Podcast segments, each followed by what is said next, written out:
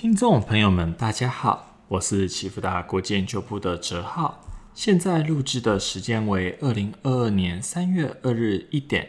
今天为大家带来的是过去一周美欧市场焦点与新闻回顾。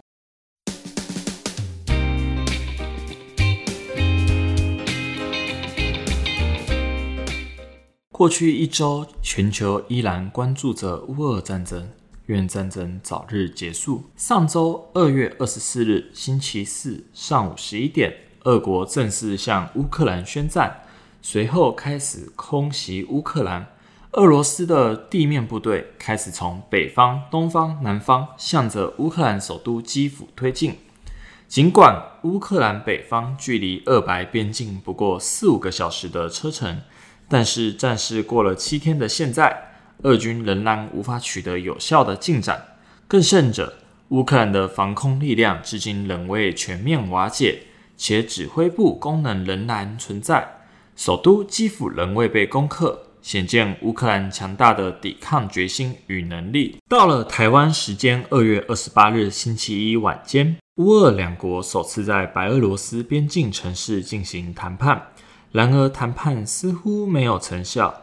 莫斯科开始对缓慢的战事感到不耐烦，增加了大型火炮攻击的目标与范围，如乌克兰的行政中心、电视台等开始遭到攻击，平民的伤亡开始增加。可以预料到，若是持续下去，乌克兰的战况将持续恶化，伤亡将持续增加。随着乌克兰展现了强大的抵御外敌决心，各国开始制裁俄国的入侵行为。各国提供乌克兰资金、民生物资，甚至是如战机、反坦克火箭、防空装备等战争物资。如此行为也令俄国宣布从欧洲撤侨，战事有升温的可能性。美、欧、俄都升级了核警戒等级。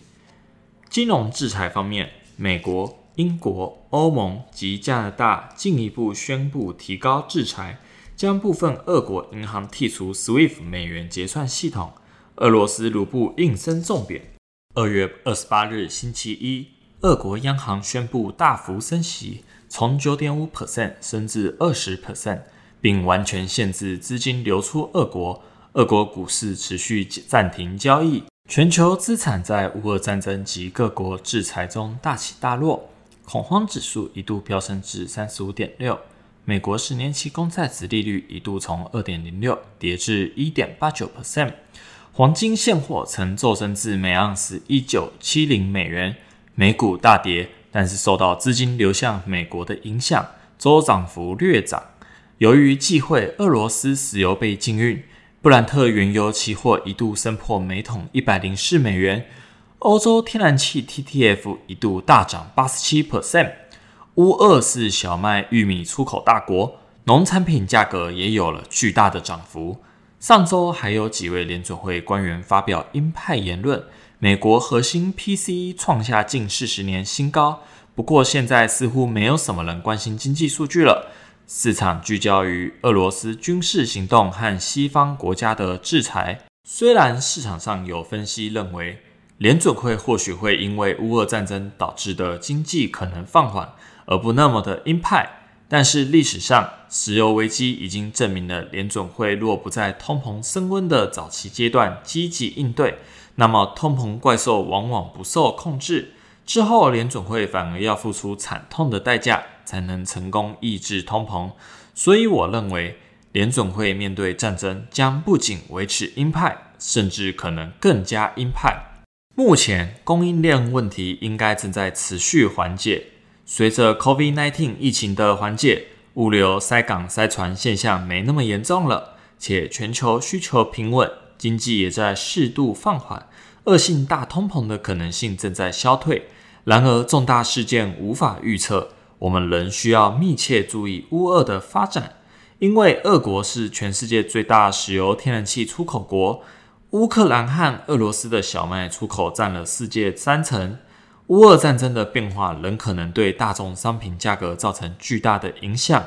录音当下，美国总统拜登正在进行国情咨文演说，联总会鲍威尔也将在本周进行谈话。这或许是三月十七日美国 FOMC 之前最后一次的官员谈话。现在市场对于三月升息几码举足不定。当天还有台湾央行里监事会议，台湾是否同步升息是除了乌俄危机之外，大家需要密切注意的焦点。其实我认为，在美国本土没有受到战争破坏的情况下，生产力和消费力短期不会有显著的变化。欧洲能对能源和军需物资的迫切需求，反而会推动美国制造业的蓬勃发展。德国已经宣布要将军事预算提高至 GDP 的两 percent，这是二战后德国军队最大规模的扩军了。战争就是烧钱，一台 F 十五至少要八千万美元，一台 M 一坦克至少要一千万美元。欧洲能源也势必需要转型。除了绿能的持续发展，石油、天然气势必转向从美国、加拿大等地区进口。随着西欧国家开始扩军，能源需求开始转往美加，美国经济未来或将再创巅峰。最后，愿和平降临，乌俄早日结束战争。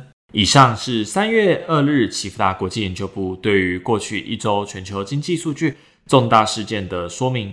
启福大国际强调涨跌有原因，进退有依据。最后，启福大国际感谢您的收听，我是哲浩，我们下次再见。